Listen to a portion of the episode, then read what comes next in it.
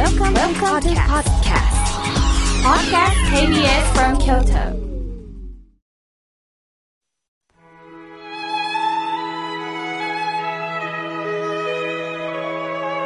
改めまして、僧侶の河村明慶です。来週からはお彼岸ですね。お彼岸は春分の日の前後3日間、合計7日間は春の彼岸です。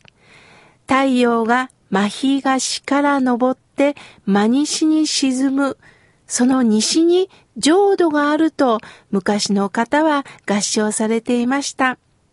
また、春の彼岸にはぼた餅をお供えする習慣があります。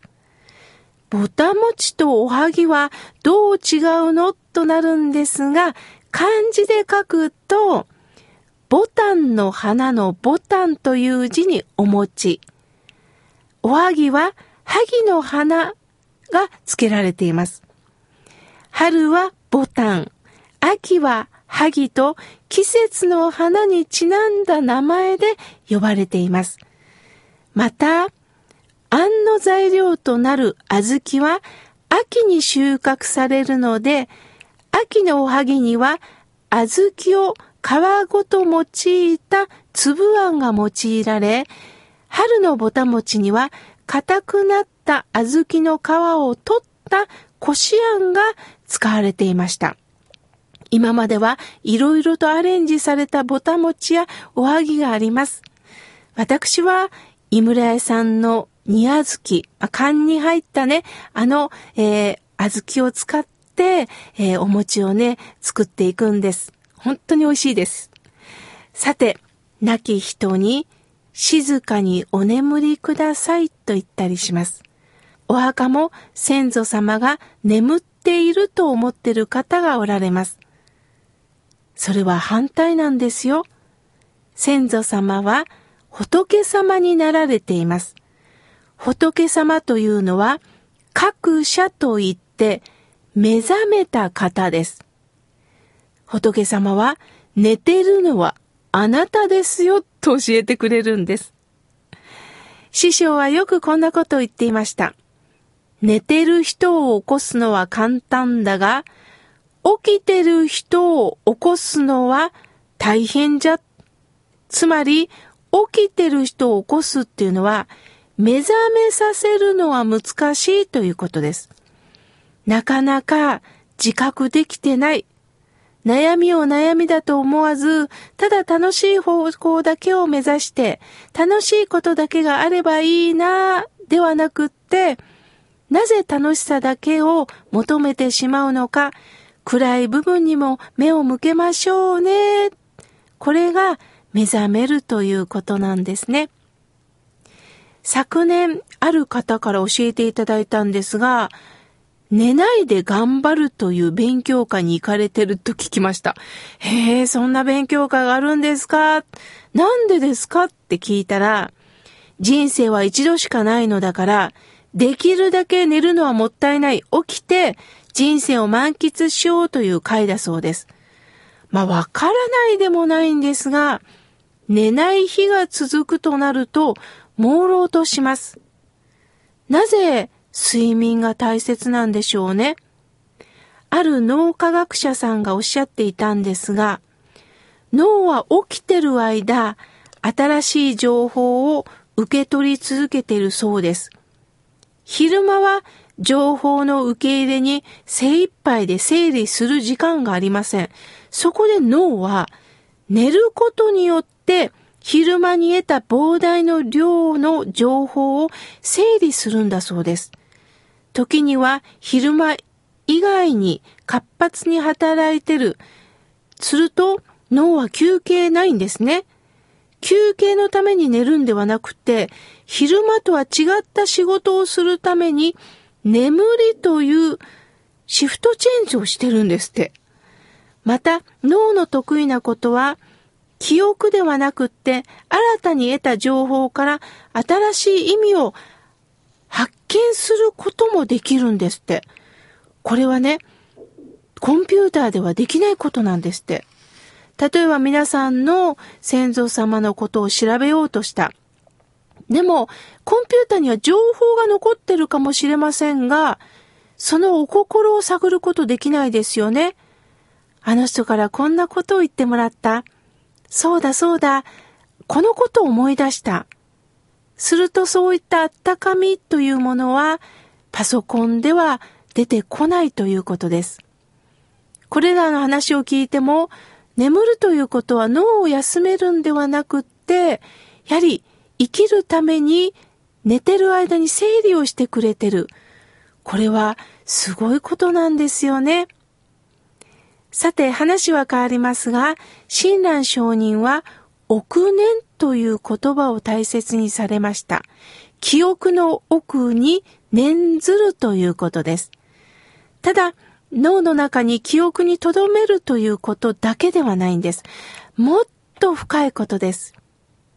忘れられないということです。何度聞いても忘れることはありますけど、一回聞いた言葉でも感動すると忘れられないということってありますよね。するとその言葉がずっと耳底に奥に奥に留まっていて、勇気づけられる。あの時の教えの言葉が鮮明に残っている。頭だけで聞いたことっていうのは、やはり記録ですから消えていくんですよね。しかし、その時に思い出せなくっても失敗を繰り返した中で傷ついた時、落ち込んだ時に、あ、あの言葉、そういえば親がよく言ってたな。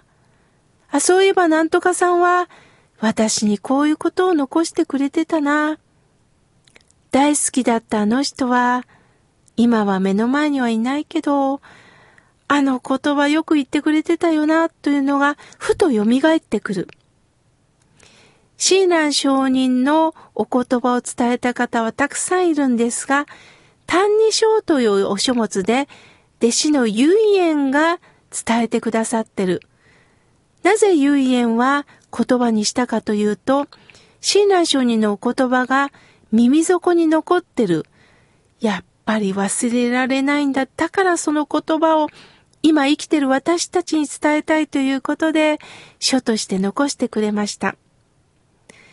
お彼岸を通じて、お母さんの言葉、お父さんの言葉、夫の言葉、妻の言葉、兄弟の言葉、子供の言葉、あのお友達の言葉、記憶の中に残っていませんか？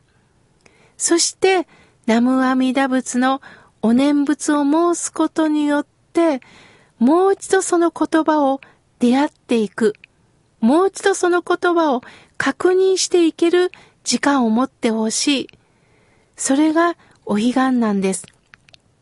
ご先祖様をただ慰めるのがお彼岸ではないんですよ。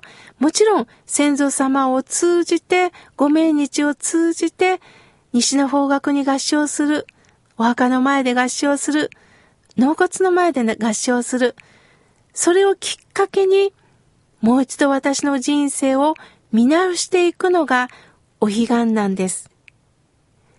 私は今こうして生きてることに喜びながら、ご先祖様とのこの縁つなぎを喜びながら、そして今日もありがとうございましたと合唱しています。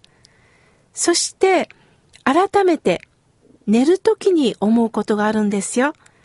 それは今日までこうして支えてくれた大地に対しても、この重い体重を支えてくれた布団に対しても、ありがとうございます。枕に対してもね、ありがとうございますって言ってます。そして、改めて、もしも朝目が覚めた時には、わー、今日一日いただいたっていうことを喜んでます。先週のね、放送ではないんですけども、生きてることは当たり前ではないんですよね。こうしていろんな方のご縁のつながりの中で今こうして私は生きてるということを寝る前に合唱しながら改めて今日一日を振り返っています。お彼岸は春と秋の季節のいい時にどうか体調も整った時に改めて仏様を思う。そして自分の人生を見直すんだということを、親鸞上人の教えを受け継いだ蓮如上人もおっしゃいました。大切な大切な仏教の行事です。どうか皆さんも間もなく迎えるお彼岸をどうかあなたなりにゆったりと迎えてください。そして受け継がれたこの命を大切にしていきましょう。